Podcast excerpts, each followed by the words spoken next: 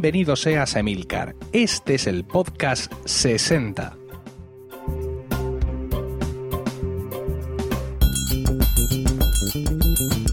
Muy buenas, espero que estéis todos bien en el momento de escuchar este podcast y dispuestos a pasar un rato juntos hablando de Apple y de sus productos, aunque seguramente de los productos de Apple al menos que no de Apple va a ser de lo que menos vamos a hablar esta noche con el invitado que me he conseguido para todos vosotros y que no es ni más ni menos que Yago Abascal. Yago, buenas noches.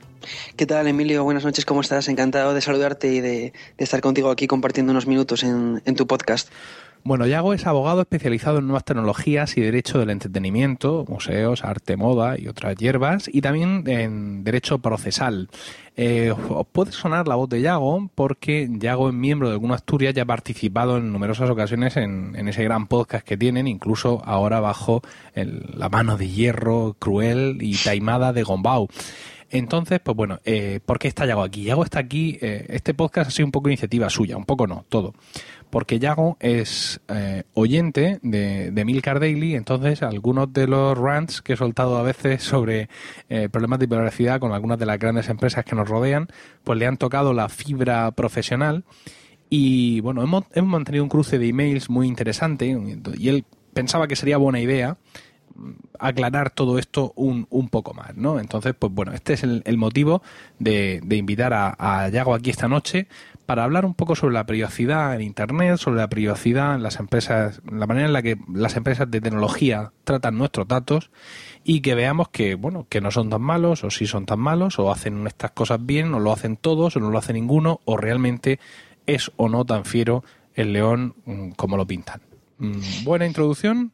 Sí, así es, Emilio. Pues eh, básicamente eh, me he lanzado a pedirte eh, si quizá podíamos mantener una conversación en relación con estas materias, principalmente a raíz de, tus últimas intervenciones, especialmente en un podcast que titulaste De Lenda Est Google, y en el cual, pues, efectivamente criticabas bastantes aspectos de la materia de privacidad de esta compañía, así como el trato a sus usuarios, y en definitiva porque eh, bien, soy, soy abogado que asesora ante otras empresas a, a Google. Eh, me siento eh, singularmente identificado con, con la filosofía y la, y, la, política de esta empresa y por eso pues me apetecía eh, discutir contigo sobre estos temas para de una forma pues transparente dentro de lo posible pues contrastar contigo estas ideas siempre desde el punto de partida de que si bien soy abogado de Google Mm, mi opinión aquí contigo es, estrictamente personal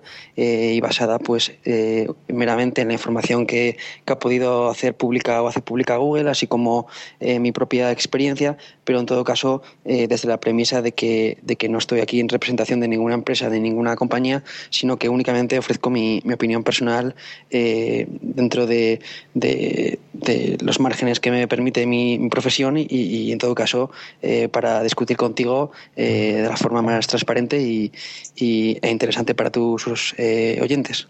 Sí, en cualquier caso tampoco tengo un especial interés en centrar todo este debate eh, en Google, porque bueno, eh, ya y yo nos hemos intercambiado una serie de emails previos a este podcast y algunas de las cosas que él ya me ha puesto, digamos, eh, sobre la mesa es que el tratamiento de datos, la manera que tienen de tratar los datos, todas estas empresas, como ya he comentado un poco en la introducción, es muy parecido, ¿no? Es decir, em, eh, existe una, una, unas políticas de privacidad de estas empresas que se aplican de manera más o menos similar. Evidentemente también están, digamos, enjauladas, por así decirlo, en las legislaciones locales, ¿no? Y mm, en el trasfondo, quizá, en, o quizá en la esencia, no hay una gran diferencia de cómo Google trata los datos personales a cómo los puede tratar Yahoo o cómo los puede tratar Apple. Esto sería así, grosso modo, pero ¿puedes ampliar un poco más este...? Bueno, has tocado bastantes puntos eh, controvertidos. Efectivamente, una de las cuestiones clave es eh, en estas materias la aplicabilidad territorial de las normas. Y efectivamente, eh, hay normativas locales en cada uno de los países de la Unión Europea, si bien eh, todas las legislaciones están en mayor medida basadas o, derivadas de, una directiva común, una directiva en materia de protección de datos que, es del año 95.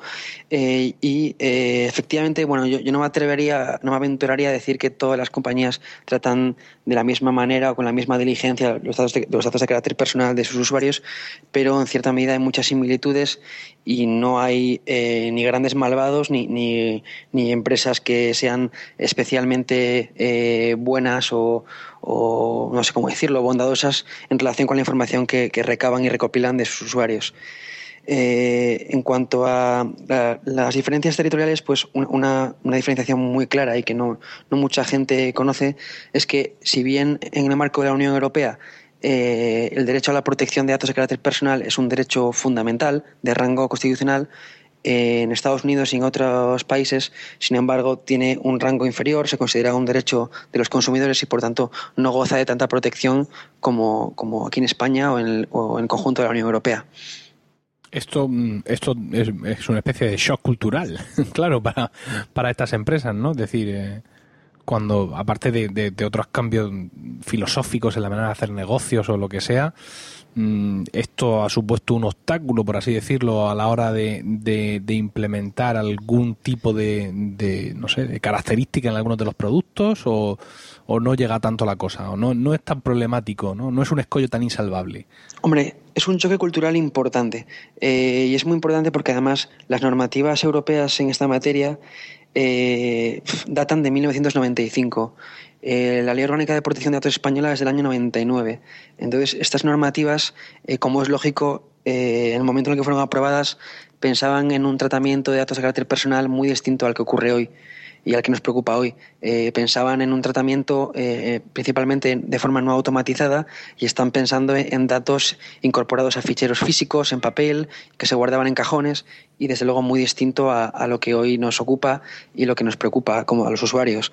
Y, es que eh, muchísimas de las previsiones legislativas hacen referencia, por ejemplo, de forma obsesiva a, a, la, a, la, ubicación de los datos, ¿no? Dónde están almacenados, dónde están guardados, cuando es algo que hoy prácticamente es irrelevante eh, o incluso ni se puede saber, ¿no? Porque tras, eh, vamos a ver, las empresas de, hosting o lo que se llama eh, cloud computing y la nube, eso implica que los datos personales pueden pueden estar en varios sitios a la vez, simultáneamente, o en ninguno, o divididos en millones de trozos, de forma que, realmente es completamente irrelevante eh, la situación o la ubicación de, de esos datos. Eh, eso, eso, es una de las cosas, digamos, que, me ha llamado la atención porque, bueno, yo por motivos también profesionales he tenido que, que empollarme un poco en la ley orgánica, orgánica de protección de datos y ese concepto del archivo, ¿no? Como un conjunto eh, etéreo de datos eh, me da a mí la sensación que, que, pienso en físico, ¿no? que no tengo mucha capacidad de abstracción, de, claro. de, que, lo, de que lo convierte en poco protegible. ¿no? Yo soy un poco más propenso, como tú dices, a, a, la legislación más antigua de tengo mi fichero en mis cartulinas con los nombres puestos. ¿Dónde voy con esto? ¿Qué dejo de hacer?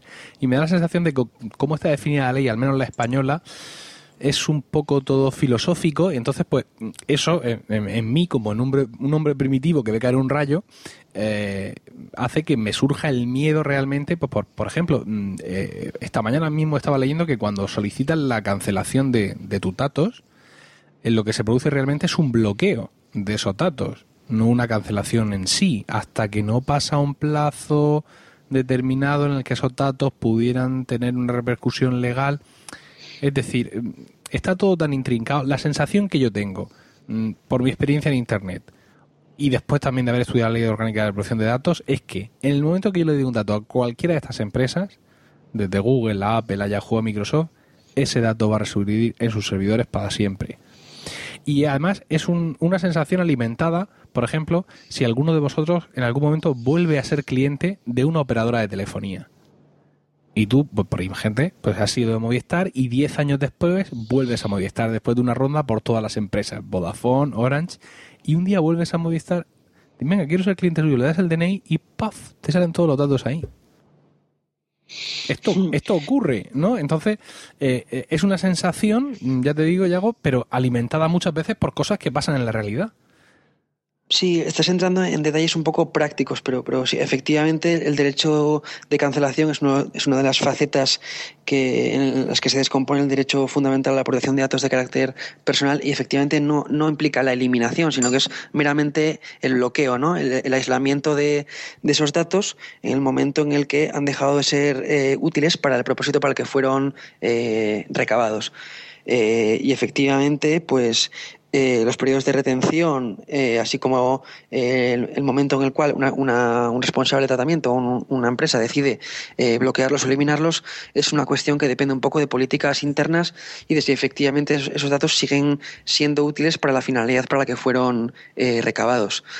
En, todo caso, antes de, entrar en cuestiones tan técnicas, sí que a lo mejor sería interesante hablar un poco del concepto de, qué entendemos o, qué es la privacidad, porque la privacidad o el término de privacidad, al menos para mí, es un término que considero bastante amplio e impreciso eh, y que realmente eh, abarca demasiadas cosas. Eh, la privacidad yo creo que se puede entender como el derecho a, disfrutar de un ámbito de, la vida, una esfera de tu vida, a salvo de, injerencias o intromisiones de, de, terceros.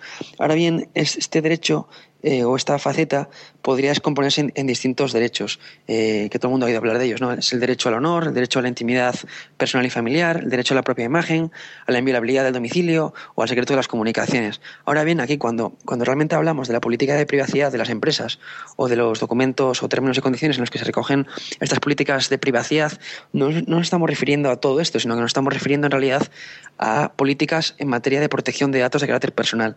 Es decir, que privacidad eh, por así decirlo, es un concepto bastante más amplio que protección de datos de carácter personal, que es lo que realmente entiendo que nos preocupa a los usuarios de, servicios de Internet o de compañías telefónicas, eh, etcétera. Eh, y en cuanto a la definición de, del derecho a la protección de datos de carácter personal, para aquellas personas que a lo mejor no estén familiarizadas con estos conceptos, y te oigan a, ti hablar de, del derecho de cancelación o de ficheros, eh, bueno, pues en realidad es un derecho eh, que sencillamente o básicamente se refiere a eh, que los, datos de carácter personal correspondientes a una persona sean tratados o procesados por, terceros, por empresas, por la administración, de forma leal ¿no? y para fines concretos y sobre la base del previo consentimiento de, ese interesado o bien de, un, en virtud de un fundamento eh, legítimo que esté previsto en la ley. Y eh, los principales derechos que se reconocen en la legislación europea en materia de protección de datos son los derechos de eh, acceso, rectificación, eh, cancelación y oposición. Por tanto, la cancelación sería como una, una de las facetas en las que se descompone este derecho a la protección de datos de carácter personal. Eh, una cuestión, es decir, ¿hay grados? Eh, en, este, en este primer este primer asalto, por así decirlo, hablamos de, o el tema a tratar es cómo mm, lo que tú decías que más o menos todas las empresas tratan los, los, datos de, de, igual manera, pero es que puede haber grados, quiero decir, si hay una ley vamos a centrarnos en España, ¿no? Y en, la, ubicación de estas empresas, eh, de Google, de Yahoo, de Apple, están en España, ¿no? Vamos a olvidarnos de sus políticas internacionales, sino de la manera en la que ellos se ajustan a la legislación española. Yo creo que no puede haber grados. Quiero decir, creo que Google tiene que tratar los datos de la misma manera que los trata Yahoo, de la misma manera que los trata Apple, que de la misma manera que los trata mi empresa donde yo trabajo, o que de la misma manera que los trata cualquier empresa. O la legislación es tan etérea como yo me pienso y permite que mm, tú puedas decir, o otro profesional pueda decir, en Google se tratan los datos con más rigidez que en eh, industrias cárnicas, Pepito, o que... ¿Sabes lo que te quiero decir? ¿es, posible que, hablemos de diferencia de, rigor de la, de la, aplicación de la ley o no lo es? Eh, bueno, aquí se me ocurren dos cuestiones eh, relacionadas con lo, que, con lo que estás diciendo ahora. Y es que, por un lado, está eh, la cuestión de, del ámbito de aplicación territorial de la normativa española. Y eh, no es una cuestión eh, definitiva, y de, hecho es una cuestión que está en los tribunales, si, por ejemplo, a empresas que no tienen establecimiento en España, ni tampoco se sirven de medios o tienen equipos en España, les es de aplicación la normativa de España o, de otro país de, la Unión Europea. Entonces, podría decirse que es bastante, bastante controvertido si realmente Google, Yahoo o Facebook están o no sujetas a la normativa española. Es algo que, se decidirá en los próximos meses eh, y que en todo caso cambiará eh, una vez sea aprobada una, reforma en esta materia que, bueno, pues que es algo que es completamente necesario y que, antes o después llegará. Y por otro lado, otra cuestión en, relación con lo que hablabas de graduación o, o, si es para todos igual o si es lo mismo, habría que hacer una distinción entre, entre dos conceptos que, que yo creo que, que, realmente los usuarios mm, y bueno, los usuarios y mucha gente pues realmente no, no, no lo sabe. Y es que quizá habría que distinguir entre lo que es un dato de carácter personal y lo que es información eh, anónima relativa a una persona, pero que no goza de la protección que sí merecen los datos de carácter personal.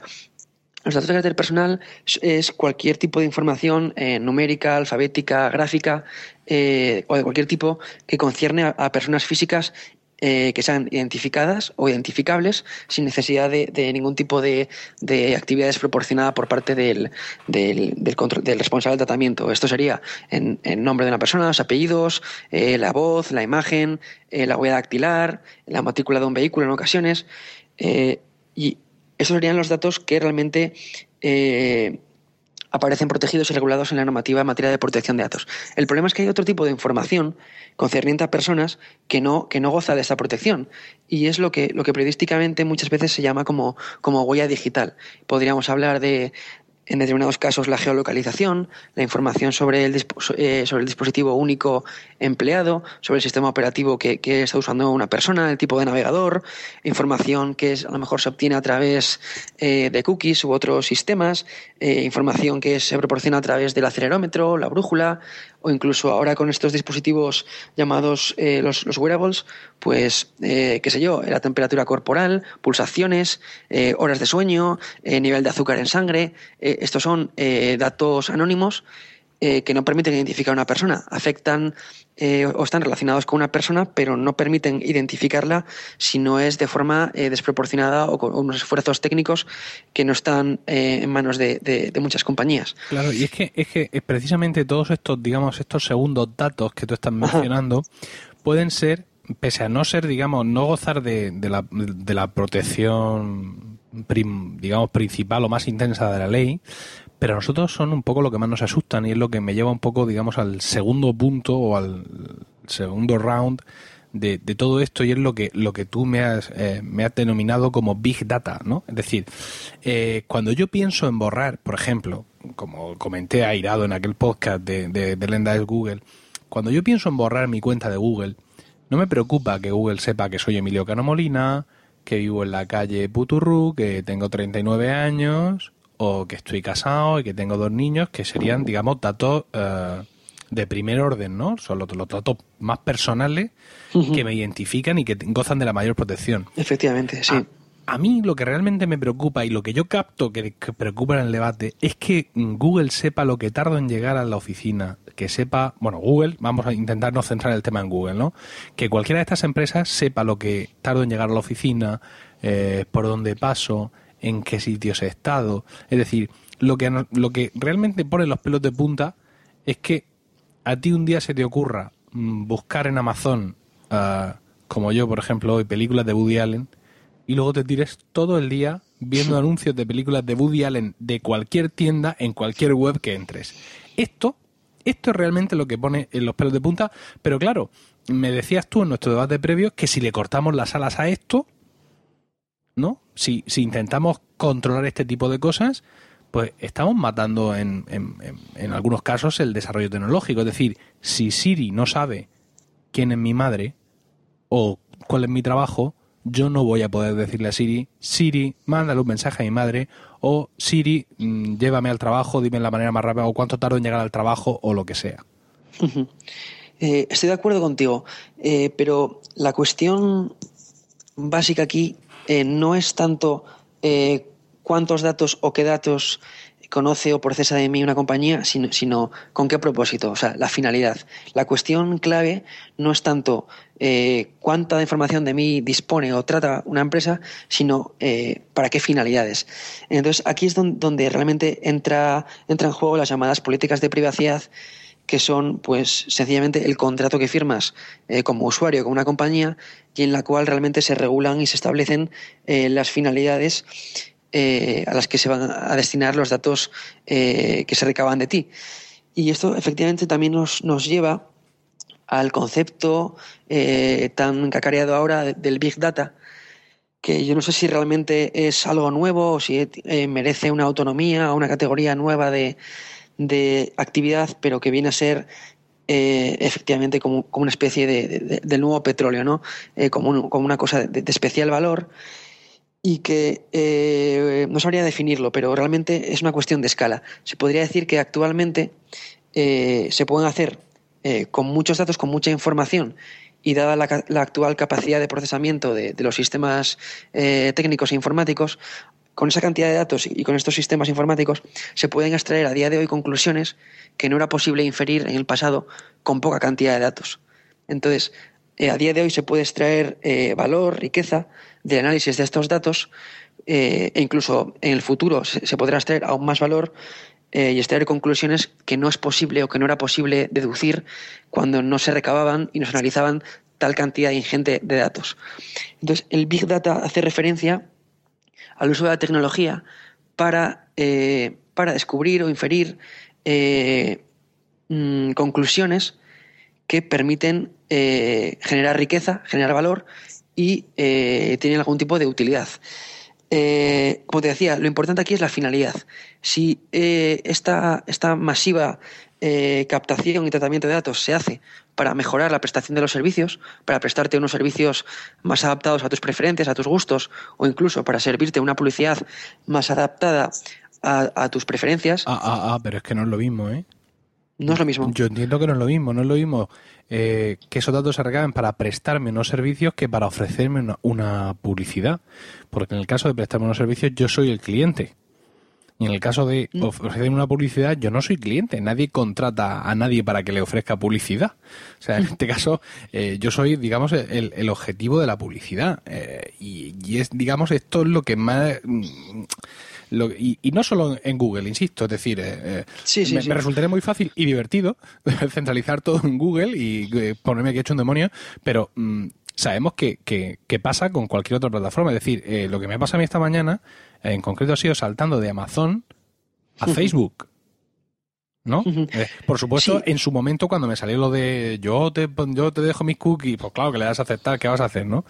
Y también me, me preocupa un poco, Yago, el caer un poco en, en, contradicción, aunque no lo parezca, en caer un poco en la contradicción de decir, sí, sí, yo quiero el futuro, yo quiero que sí sepa quién es mi tío abuelo, pero no quiero que, Facebook me ofrezca eh, películas que yo estaba buscando en Amazon. Es decir, no pero porque la pregunta puede ser, pues tú no las estabas buscando. O sea, no, no tienes un interés en esto.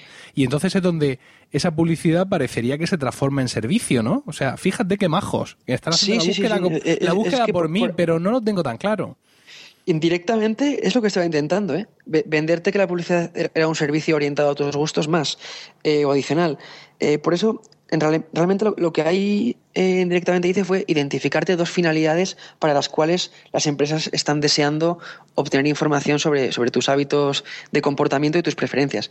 Por eso quería eh, ejemplarizar en el sentido de que la clave son, son eh, las finalidades para las cuales se emplean tus datos. Entonces, a través del llamado Big Data se puede utilizar estos datos para muchísimas finalidades fabulosas, como puede ser prevenir epidemias, eh, anticipar si alguien va a, sufrir, quizá en el futuro una enfermedad crónica, estudiar eh, tendencias estadísticas, predecir revoluciones, etcétera, pero del mismo modo puede ser utilizado para, para propósitos, para finalidades eh, maléficas, lo, que, lo que conduce a, lo que hay algunos autores que llaman la dictadura de los datos, ¿no?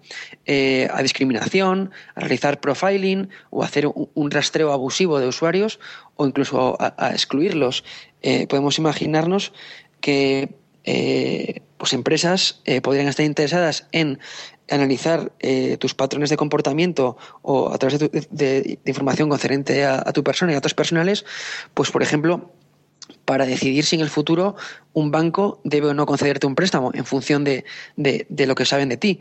O, podemos imaginarnos que pueda ser empleado por una administración o por, un gobierno para, estudiar si, si, tienes algún tipo de patrón o rasgo que, que podría significar que en el futuro te conviertas en un terrorista o en un criminal.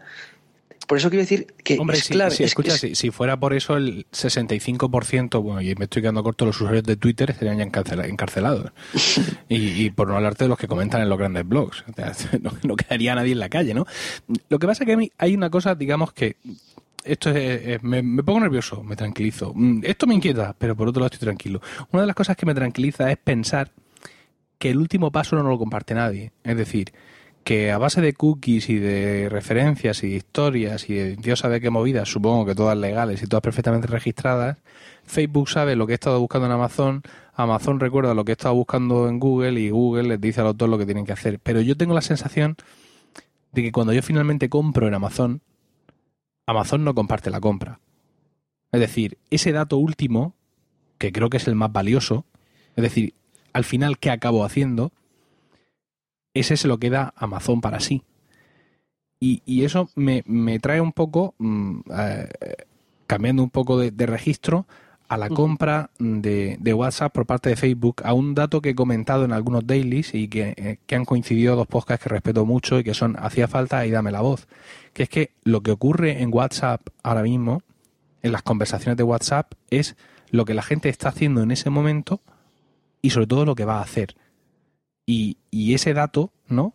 Ese dato no se obtiene a través de ningún otro medio. Es decir, en Facebook, comentaban los de Dame la Voz, que en Facebook tú, tú muestras lo que ya has hecho.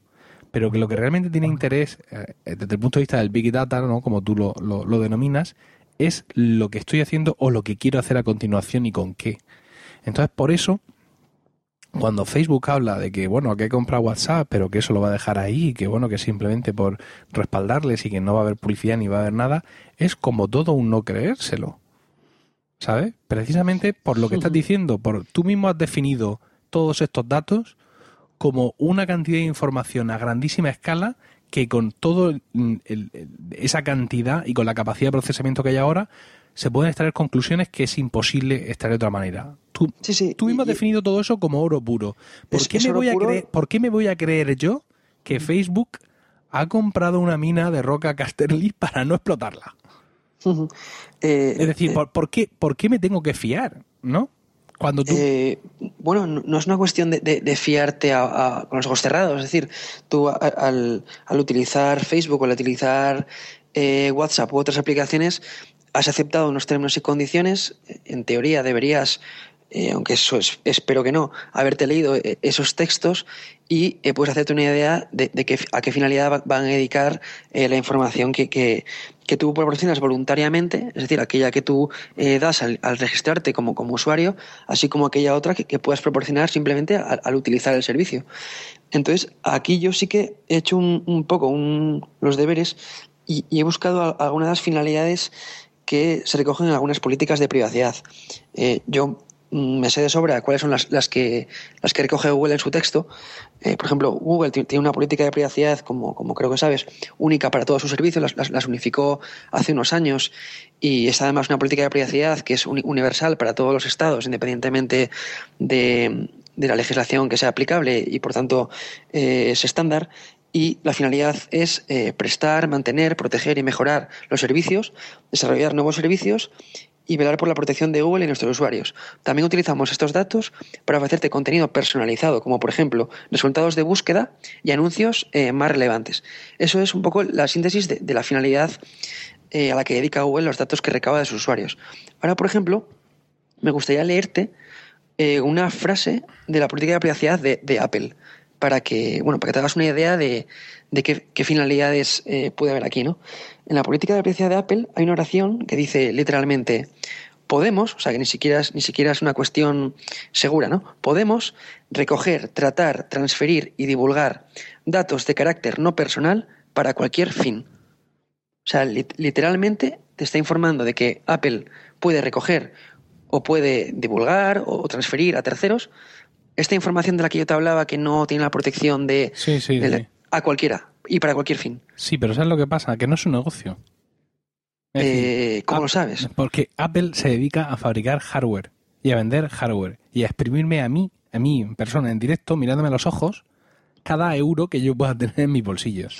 ese es el negocio de Apple.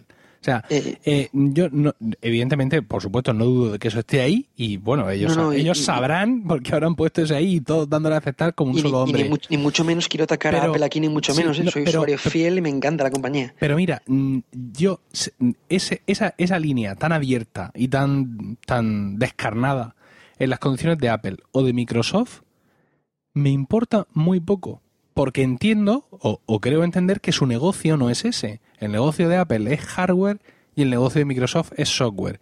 Pero sin embargo el negocio de Yahoo, por ejemplo, o el negocio de Google es la publicidad. No estoy de acuerdo ahí. Eh, al menos el negocio de Google es prestar servicios, prestar servicios de la máxima calidad para, para sus usuarios. Esa es la, el, núcleo, el, core de, de, Google. Pero eso no es un negocio, Yago. Esta gente no nos cobra. Es que, no me, si me cobraran, si me cobraran, que hay, servicio de pago, algunos, sí que... algunos sí que hay, pero si me cobraran inexorablemente, es decir, si yo supieran de dónde saca el dinero, eh, sé que es, que es un poco simplista, ¿no? Lo que voy a decir ahora, pero siempre con todas estas historias acabo diciendo que si no pagas por el producto, tú eres el producto y tal. Y es una frase muy apocalíptica, eh, un, mm. poco de asustabuelas. Sí, a mí no me gusta nada, porque yo tampoco he pagado por Mavericks, ni tampoco pago por Pages. Efectivamente, pero tú has pagado por el Mac. ¿Sabes? Y el software al final para Apple es valor añadido del hardware. Pero en, definitiva, es una frase que es un poco asustabuelas porque evidentemente no es del todo así pero mm, él digamos que aquí es donde ya viene la diferenciación. Es decir, mm, le temo más a algunas empresas que a otras, no porque entiendan mm, que el mal anida en ellas, sino porque por, por, en definitiva en qué está centralizado su negocio. Si Google cobrara por todo lo que hace, yo estoy seguro que habría muchísimo menos recelo respecto a lo que su navegador hace o deja de hacer. Porque escucha, eh, todos nos hemos bajado Google Chrome como un solo hombre. Es decir, y es que eso, digamos, ya no se puede poner más información sobre nuestra navegación en manos de Google porque estamos usando su navegador, estamos usando su buscador y aproximadamente el 95% de la población civil, cuando tú le dices, métete en emilcar.es, tú sabes dónde lo ponen, en la caja de Google. Sí, sí, eso es así. Pero todo el mundo, o sea, y, nos estamos entregando a ellos directamente y no me preocuparía, es decir, yo siempre he sido muy, confiado con respecto a, entregarme a, empresas que me facilitan la vida, pero no me preocuparía si esta empresa me estuviera realmente cobrando por su servicio. Entonces, ahí es donde yo difiero de, tu punto de vista de que para mí es una empresa de publicidad, no una empresa de servicios. Porque, porque día a día no me, no me están demostrando otra cosa. Yo, yo, sinceramente me fiaría bastante de empresas como, como Google y como Apple. O sea, me fiaría bastante porque son empresas solventes y además se juegan mucho en la confianza de sus usuarios y la lealtad que prestan a estos eh, en materia de derechos del consumidor, protección de datos y otras muchas. Por tanto, yo e, esa idea eh, tenebrosa de qué harán con mis datos que no podrán hacer si soy yo el producto, me parece que no, no, es, del todo, no es del todo justa. Y, y aparte porque eh, ya te, acabo un poco de resumir que, la finalidad para la que Google recaba y trata tus datos es para prestarte servicios, para mejorarlos y lo reconocen abiertamente y es algo que me parece bien eh, para facilitarte o para, eh, ponerte anuncios que sean más relevantes a tus intereses. Y yo es que realmente no le veo peligro a eso. Es decir, yo prefiero anuncios que me puedan resultar interesantes a anuncios que me parezcan completamente mm, aburridos o irrelevantes. En ese sentido, si voy a ver la misma cantidad de anuncios, mm, ¿qué problema hay en que estos estén un poco basados en mis aparentes intereses o gustos? Me parece una ventaja. Oh, mm, quizá puede ser un poco la paradoja que he comentado antes, ¿no? Un poco eh, el hombre medieval. O sea, yo estoy ahora, estoy ahora mismo en casa, tengo dos monitores que están irradiando de radiación, evidentemente, mi cara. Eh, tengo aquí el iPhone 5 mirándome, el Mac Mini está aquí debajo, tengo a la derecha un escáner, una especie de NAS siniestro, un NAS de verdad, el AirPort Stream, el Kindle, un tablet Android despreciable, una infraforma de vida tecnológica, y sin embargo me asusta que esta mañana he buscado eh, en Amazon eh, Woody Allen y luego me sale un anuncio. O sea, decía que, que, me da miedo caer en, en, contradicciones y esta creo que es una de las grandes, ¿no? Es decir, yo estoy rodeado de tecnología y con toda mi información interrelacionada. Mi hermana me pide una foto del día que nació su hijo, que tiene ocho años, y se la pongo en bandeja en dos minutos y sin embargo, como una anciana, me asusta ver un anuncio de una cosa que yo mismo he estado buscando. Eh, y, y no sé dónde está el fallo, porque si fuera una cosa solo mía, ¿sabes? Pues ya me daría yo con una cachiporra en la cabeza. Pero detecto que es algo que le pasa a más gente, ¿no? O sea, este detalle no nos gusta. Mm. no, no lo percibimos como algo positivo, en plan, oye, mira, qué bien.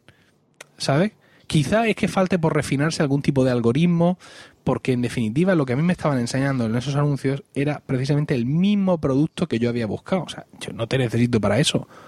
Quizás si yo viera un refinamiento en eso, mm, quizás sí lo percibiría como un servicio, como una mejora, pero ah, me da la sensación, yo recuerdo que hace mucho, mucho tiempo, y hablando de otra cosa, lo comentaba Mael TJ de charlas, y él decía, estuve buscando relojes GPS para comprarle uno a mi mujer, finalmente le compré uno, pero aún así durante dos semanas me siguieron poniendo anuncios de relojes GPS por todas partes. Y era en plan, sí, ya lo he comprado, amigo. ¿Sabes? Entonces no sé si eh, lo que haría falta es que yo fuera un poco menos primitivo, no solo yo, sino gran parte de la población, o que todos estos servicios se refinaran realmente para que yo los perciba realmente como servicio y no como amenaza.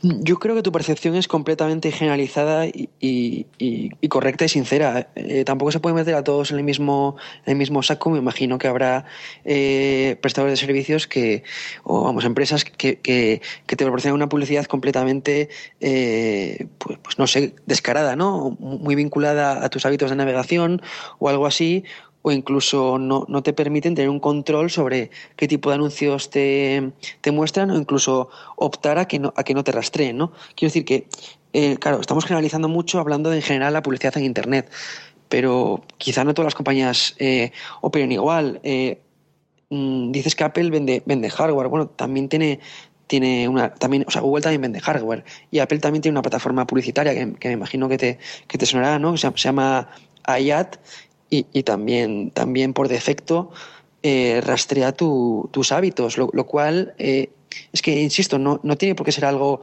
eh, peligroso o malo, más bien al contrario. Pero fíjate, fíjate que cuando yo he, configurado un dispositivo iOS desde cero, una de las preguntas que te hace es si deseas que eh, se pueda rastrear tu ubicación para ofrecerte eh, anuncios relacionados con tu ubicación. Y mi primer impulso, claro, claro, tú me dirás, maldito fanboy, ha sido decir sí, por supuesto. Ah, al revés, sí, ah, pues muy... sí, sí, ha sido decir sí, claro, qué, qué, idea más genial, ¿no? Que, que poder ver anuncios de la, de la carnicería de mi barrio y no de una carnicería en Toledo, Ohio. Ah, y, y es eso, fanboísmo aparte, que, lo tengo y no vamos a ocultarlo, pero hay empresas que me proponen lo mismo que otras y me, me, parece bien y tiro hacia adelante y, y, otras que no. Y es también un poco eh, una cuestión de fama, ¿no? Porque fíjate, eh, estamos grabando esto, que no lo he dicho al principio, en la noche del jueves 27 de marzo de 2014. Eso significa que la primavera ha estallado hace muy pocos días aquí en el hemisferio norte, que es donde estamos, en España. Lo cual significa que si hay primavera, hay limpieza de primavera por parte de Google. Entonces, es terror, terror, las puertas de las casas se cierran a los poblados, los padres salen a buscar a sus hijas, porque no sabemos qué servicios o qué cosa que adoramos nos van a quitar. Y esto puede eh, em, este, esta conducta, por así decirlo, de, Google puede haber sido parte de lo que ha cimentado, entre comillas, su mala fama y de que ya no nos fiemos de ellos, lo mismo pasado con otras empresas en otros momentos, no ya solo en términos de privacidad de datos, sino en, en, otros temas. Pero no quisiera ser un mal anfitrión ni torticero, pero creo que es el momento de hacer una pausa para que mm, tomemos ahí los dos y agua y, rematemos este asunto partiendo de, esta base. ¿Te parece? Estupendo, Emily, muy bien. Hacemos esta pausa. ¿Sabes lo que es esto? Unos lo llaman beber sidra, otros zumo de manzana, pero es más, mucho más. Nosotros lo llamamos escanciar un culín, la sidra o zumo de manzana decantada en su justa medida para que su sabor alcance la plenitud. Desde Asturias, tierra de tradición milenaria en el arte de la producción de sidra, te ofrecemos nuestro podcast del GUN Asturias, donde todo lo referente al mundo de la manzana es escanciado para ti sin aditivos ni colorantes, como solo aquí sabemos hacer.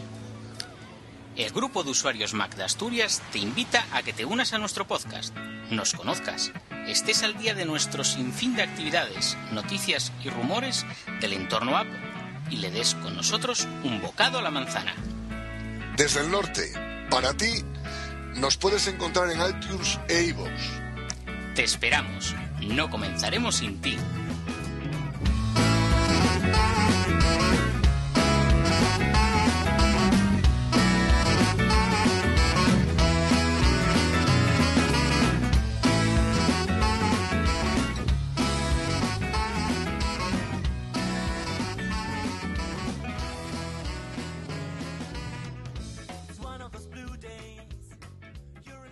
Pues aquí estamos de nuevo después de, la pausa. Hablamos de la limpieza, de las limpiezas de primavera de Google, donde de pronto Google decide que estos servicios y este otro y este otro que amabais ya a mí no me valen y se los quita de en medio, ¿no? Entonces, pues claro, mmm, yo apuesto firmemente porque FeedBurner va a caer ahora mismo. FeedBurner es un servicio de redirección de feeds que vienen usando pues, cosas del 90% de los blogs y, podcasts, sobre todo amateur, porque los profesionales ya hace tiempo que se buscaron las habichuelas por otra parte y crearon sus propias plataformas.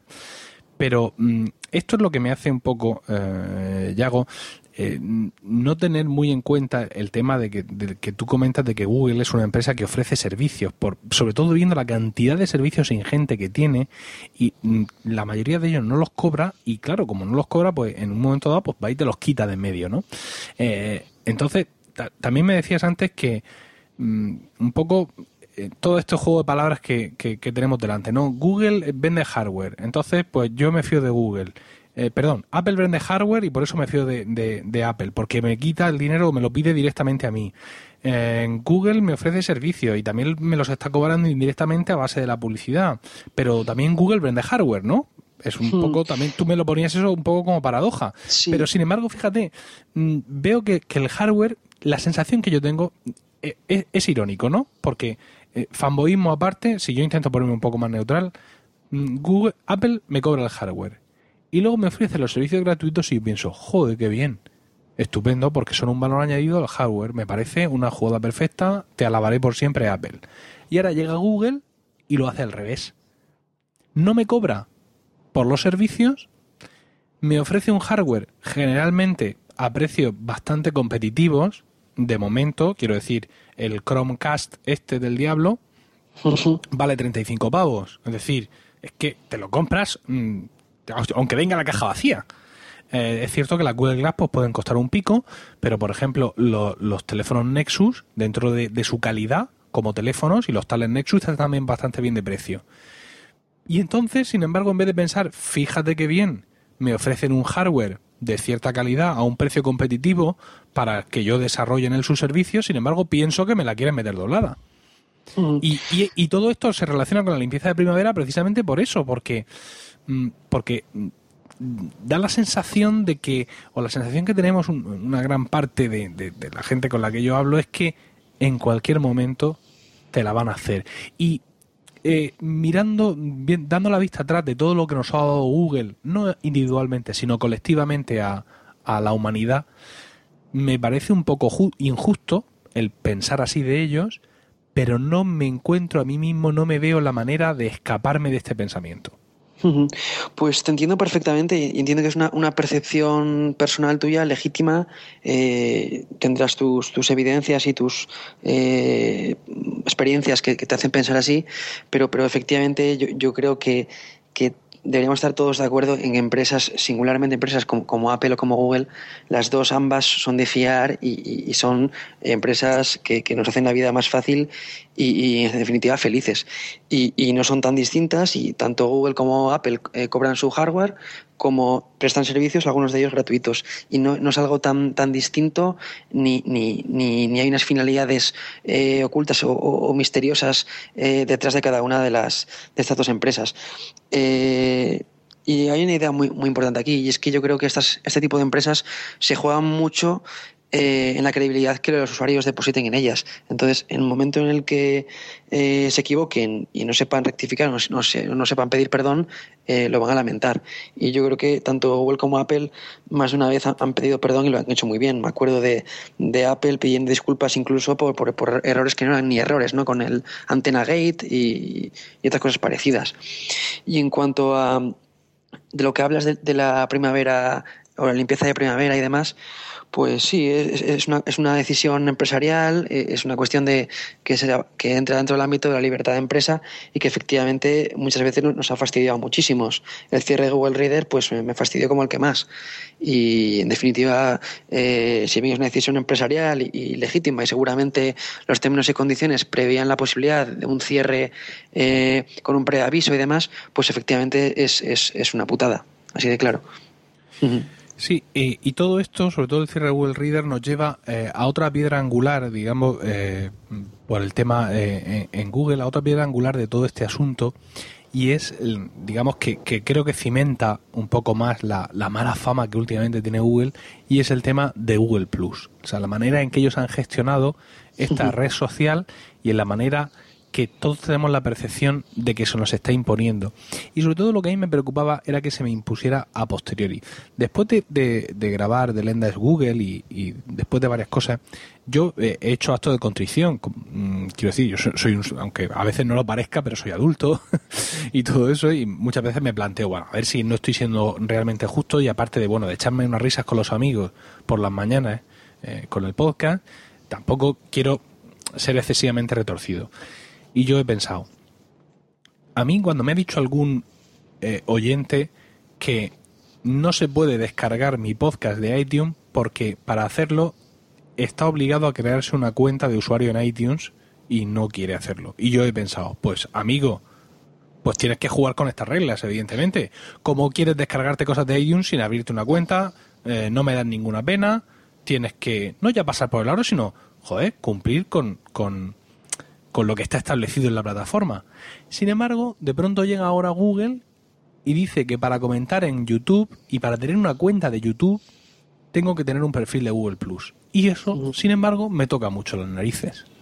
No sé si por lo sobrevenido, porque yo he sobremojado, o, o porque realmente se puede decir desde un punto de vista eh, objetivo que no están gestionando bien, eh, no estoy hablando ya de privacidad ni de legalidad, sino de, simplemente de relaciones públicas. Si se puede decir que es que no están gestionando bien el tema eh, de Google Plus y que eso pues está echándoles un poco de, más, mala fama encima de la que pudieran merecer en un momento dado. te, puedo hablar un poco de, mi, de mi percepción y un poco lo que, lo que sé por, por mi experiencia eh, trabajando, con, trabajando para Google, no, no, en Google, sino para Google, y un poco eh, mi percepción sobre la evolución de, de Google.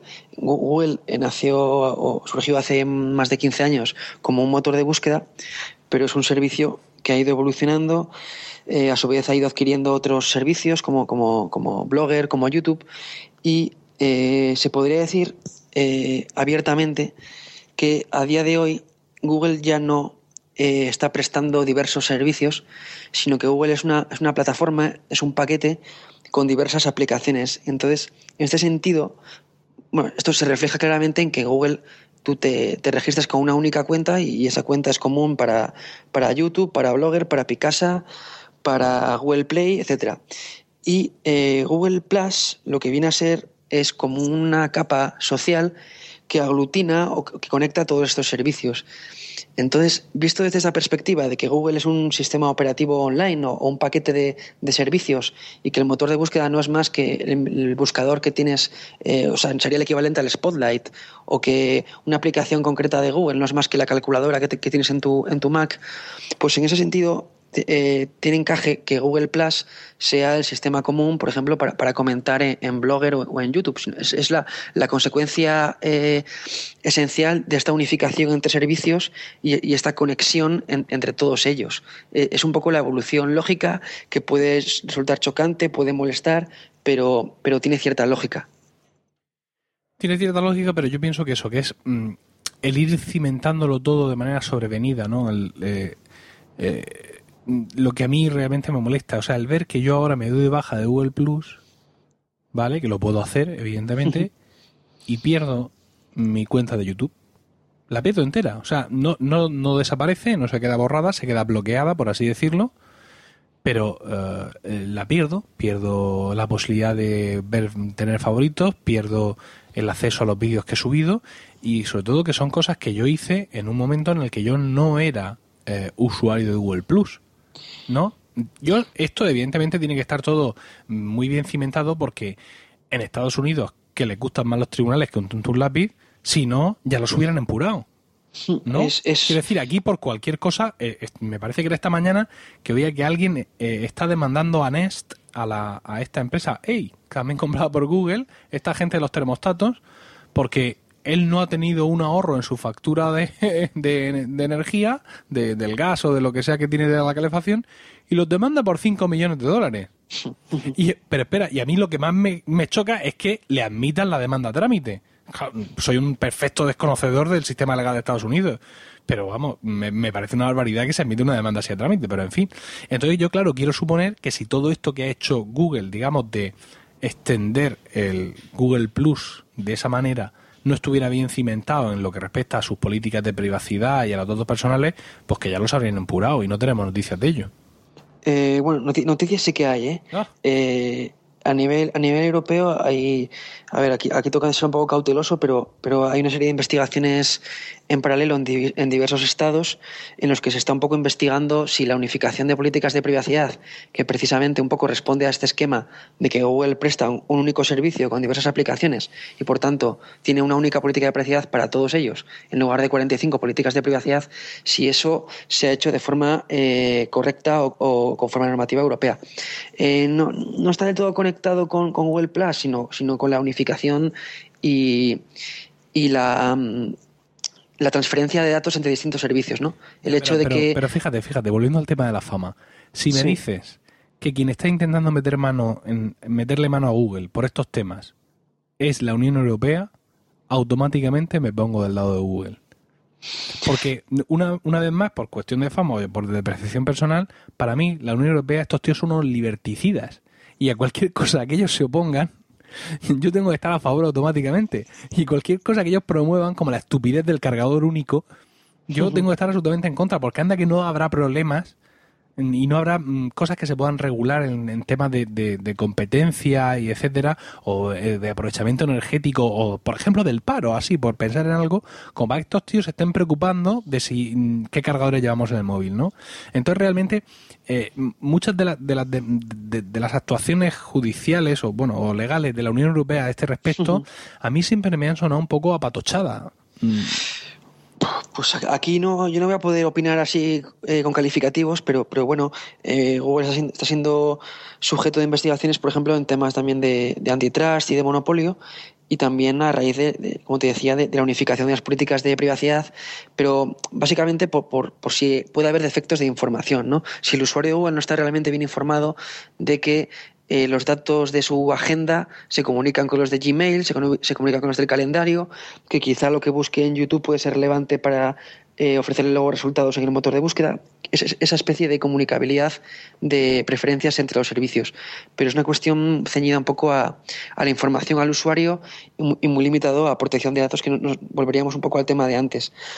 Pero Google Plus, eh, quienes lo quieren meter eh, a calzador, pues eh, es una decisión empresarial, forma parte de la libertad de empresa eh, de Google y eh, mm, es una decisión, yo entiendo que complicada, compleja, pero que responde al esquema de unificar los servicios y conectarlos a través de, una piel, una capa social, ¿no? que es lo que, lo que viene a ser Google Plus.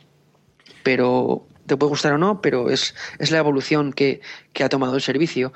Lo que decías de que quieres eliminar Google Plus y que, y que y poder seguir comentando en YouTube, bueno, pues viene a ser parecido a si yo pido eliminar iTunes, ¿no? Pues voy a dejar de, poder sincronizar mi, mi, iPhone. Sí, y, es así. Es decir, que esto se podría hacer si yo no hubiera caído en otra historia. Es decir, yo, como muchísimos usuarios, yo tenía mi cuenta de Gmail y luego tenía mi cuenta de YouTube. ¿No? Mi cuenta de YouTube claro, era, era secas y mi cuenta de Gmail era emilcar.gmail.com. En un buen momento me dice YouTube, hombre, yo pienso que esto va a ser muchísimo mejor que lo unifiques. Y, y me dan un botón de unificar. Y yo pienso, de cabeza, unifico. Con lo cual, yo ya entraba como Emilcar a secas o como emilcar.gmail.com, pero es igual, ya era la misma cuenta. ¿Qué es lo que pasa? Ahora, aquellos usuarios que no hicieron eso, y los hay, ¿eh? los hay, que siguen entrando a YouTube con una cuenta, digamos, originaria de YouTube, ellos pueden seguir, digamos, con su vida tan contentos sin necesidad de verse mezclados en Google Plus. Porque tienen ahí esa rémora tecnológica que, claro, es que muchas veces va cimentando sobre lo ya hecho, sobre lo ya hecho, pero claro, yo en aquel momento opté por la unificación porque yo he sido muy, muy, muy fanboy también de Google y ahora me encuentro con que eso mm, va un poco en contra de, lo que yo opino ahora. Pero bueno, en cualquier caso he dejado un poco los extremismos y, y, eh, bueno, yo no estoy usando mi cuenta de, de, Gmail ya como correo principal, no, la he cerrado, ni la voy a cerrar, ni voy a escribir aquella serie de artículos como abandonar a Google en el arroyo y no sé cuánto. Eh, me he tranquilizado un poco en ese sentido, es decir, eh, he optado por ser un poco más pragmático, si no me interesa lo que me está ofreciendo Google, no lo voy a usar, pero lo que sí me interesa sí lo voy a usar. Entonces, pues, a mí, por ejemplo, el servicio de YouTube me viene fantástico. No es que yo sea un youtuber eh, acérrimo, pero me gusta tener mis listas de favoritos. Y si para eso tengo que tener una cuenta de Google Plus, pues tendré una cuenta de Google Plus. ¿Qué le voy a hacer? Lo que pasa es que mm, me he sentido un poco violentado, ¿no? En, en, algún momento. Y eso ha sido un poco pues lo que me ha hecho, eh, evidentemente, eh, saltar. Pero mm, querría eh, tocar un tema que tú has mencionado por encima en algún momento, no sé si en los emails o en tu introducción en este correo electrónico, y que creo que sería un buen tema para, terminar el, podcast, este podcast, porque sería, digamos, haciendo un, vistazo al futuro, ¿no? Te voy a pedir que especules un poco, aquí ya te, saco de quizá de tu zona de confort, porque ya no es lo que conoces profesionalmente o, o simplemente como, como habitante de Internet, sino hay que especular un poco.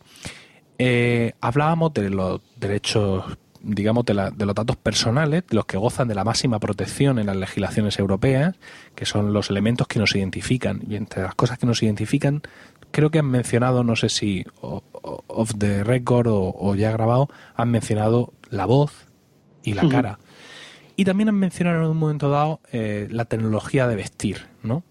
No, no sé cómo lo has llamado. ¿Cómo has llamado a los, lo, a los wearables? Eh, la verdad que no, yo creo que no hay término en español y, a lo mejor, pues, pues que en realidad no sé cómo se puede llamar, ¿no? Dispositivos que llevas puestos o, algo así, ¿no? Hmm.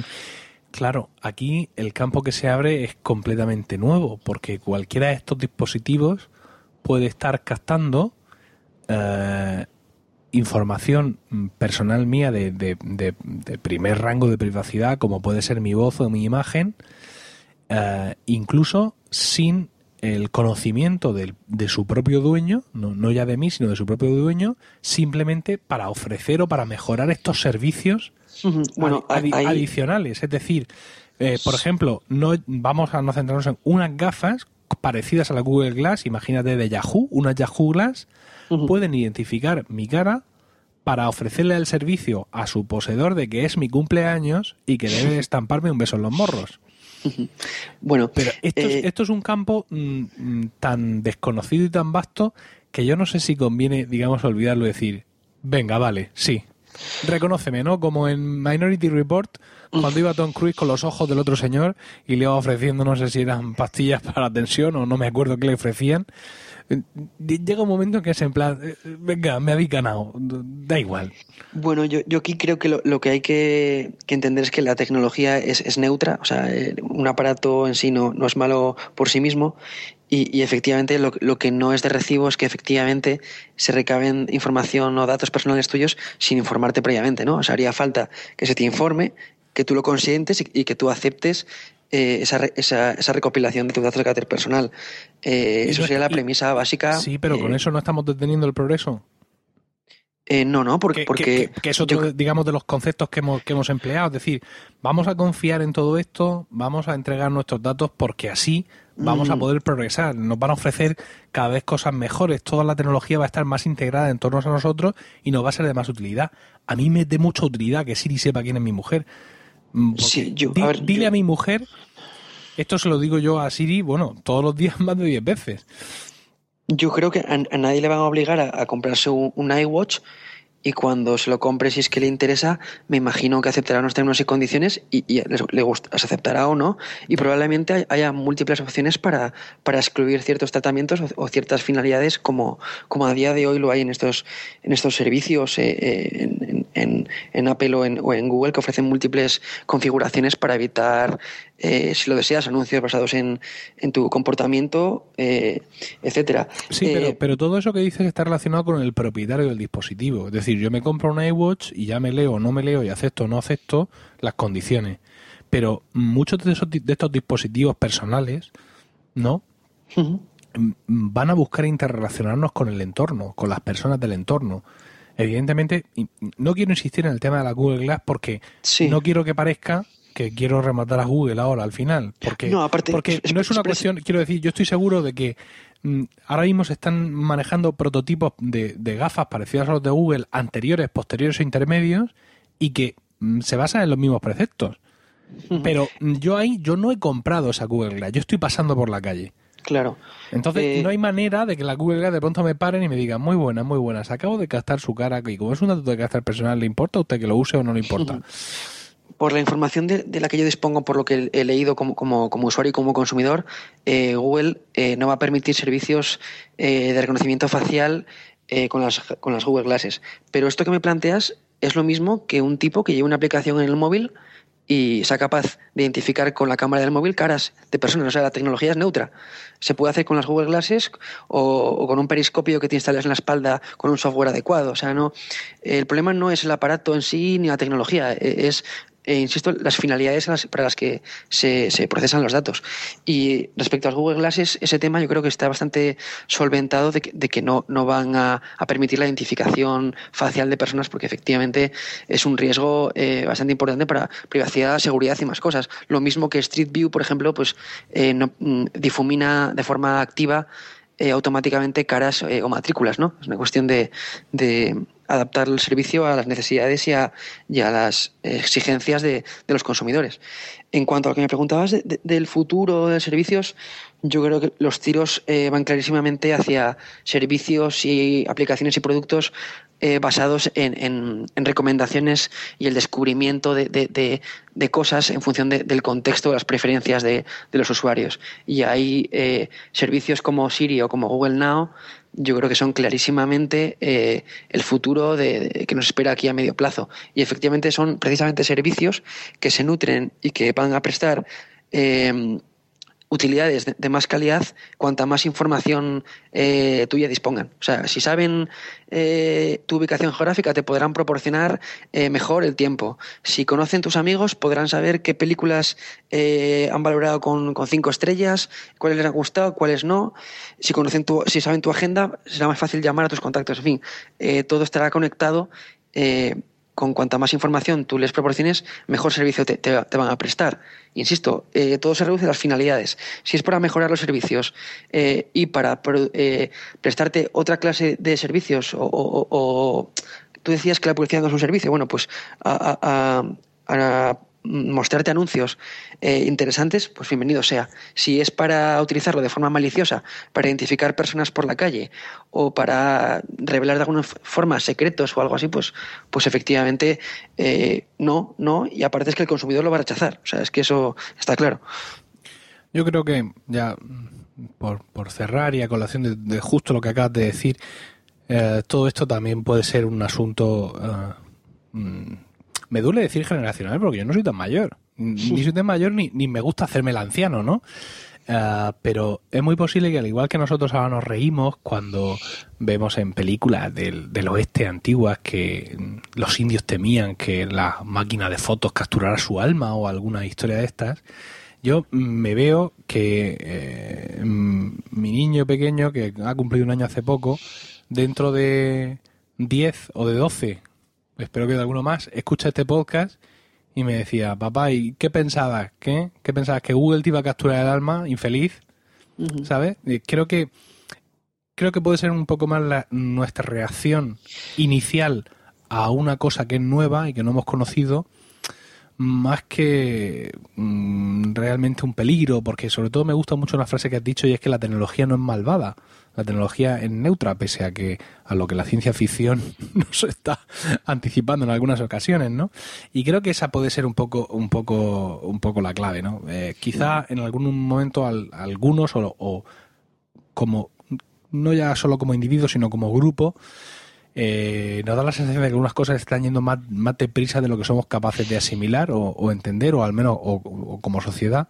Y ahí puede estar la clave un poco de este rechazo y de esta preocupación que al final no, no, no, va más allá de, de, lo que tú has dicho, ¿no? De una necesidad o de una intención de algunas empresas que en definitiva lo que quieren es ganar dinero, de, de pulir unos servicios que te quieren ofrecer y entre los cuales van a ganar dinero.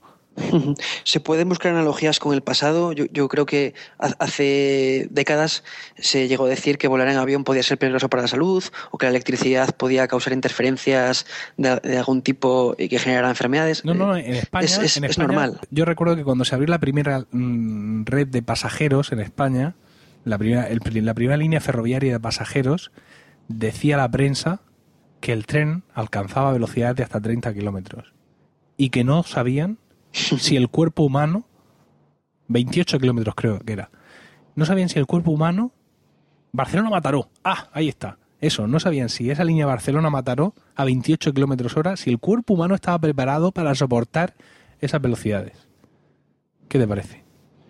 Pues que, es equiparable a, las cautelas o, miedos que, puede tener un usuario común hoy. Es, es, que es completamente normal pero no es solo una cuestión de confianza, es una cuestión de realmente eh, comprender o intentar leer los términos y condiciones y, los contratos que uno que uno suscribe con este tipo de compañías. Y, bueno pues eh, legítimamente eh, no, hay que hacerse los tontos no hay, que supervisar y vigilar pero desde luego ese, ese, miedo irracional o desconfianza tampoco está muy justificado y yo creo que aquí hay también un problema de, quizá de, educación y de diligencia también por parte de los usuarios porque porque aquí no, no ha salido hoy pero es muy habitual hablar de que el mayor enemigo de la privacidad es el propio usuario no es el que realmente revela mucha más información de la debida y quien, quien mete la pata más de lo debido, en temas de seguridad y, otros muchos. Sí, ahora recuerdo un, vídeo viral donde eh, se conseguía gente por la calle y se les ofrecía la posibilidad de entrar a una especie de, de stand donde un supuesto adivino les iba a hablar de su futuro. Y después de acabar la sesión con el adivino, estando ellos muy impresionados por todo lo que el adivino sabía, se quitaba un telón y se mostraban varios monitores eh, de gran tamaño donde se veía toda esa información que había el adivino les había dicho y era información que habían sacado en, media hora de las redes sociales de estas personas. Pues y, esa información no, la analizan ni las traen las, las, las corporaciones, sino que son ellos mismos los que voluntariamente las comparten, ¿no? Eso es así. Pues sí, quizá convendría eh, fijarnos más en exactamente qué cosas realmente personales o importantes o, privadas estamos compartiendo voluntariamente, más que fijarnos en si entre Amazon y Facebook pretenden que me compre un pack de películas de, de Woody Allen que por otro lado me gustan mucho. claro. Tampoco es tan grave la cosa. Por eso, ¿no será un servicio lo que te están prestando también? Es que está ahí un poco el dilema, ¿no? insisto, también algo de algo parte de eso generacional, de un poco de ver esto por, por primera vez y durante todos estos años yo estoy seguro de que eh, nos acostumbraremos, ¿no? Con el, con el paso del tiempo habrá muchas de estas cosas que no nos llamarán tanto la atención, al igual que ahora, mm, eso pues no, mm, mi hermana sabe que me puede pedir por WhatsApp una foto del día que nació su hijo en el año 2006 y que se la voy a enviar en un minuto porque la tengo en mi, en mi teléfono, ¿no? Y eso es algo que mm, ya no nos asombra porque es como muy favorable para nosotros, pero hay otras cosas con otras intervenciones de empresas y tal que nos pueden preocupar un poco más, pero que mm, seguro que seguimos alimentando de datos todas esas redes precisamente para que nos faciliten un poco más la, vida. Efectivamente, y seguramente habría cuestiones de privacidad más, preocupantes, como por ejemplo el hecho de que estén las calles llenas de, de cámaras grabando el 24 horas, o las recientes revelaciones sobre, sobre actividades de, agencias de espionaje a nivel internacional y demás. Y, yo creo que realmente eh, no creo que el problema sea que, que, te, que Amazon te ofrezca anuncios personalizados. Realmente hay, cuestiones mucho más eh, alarmantes.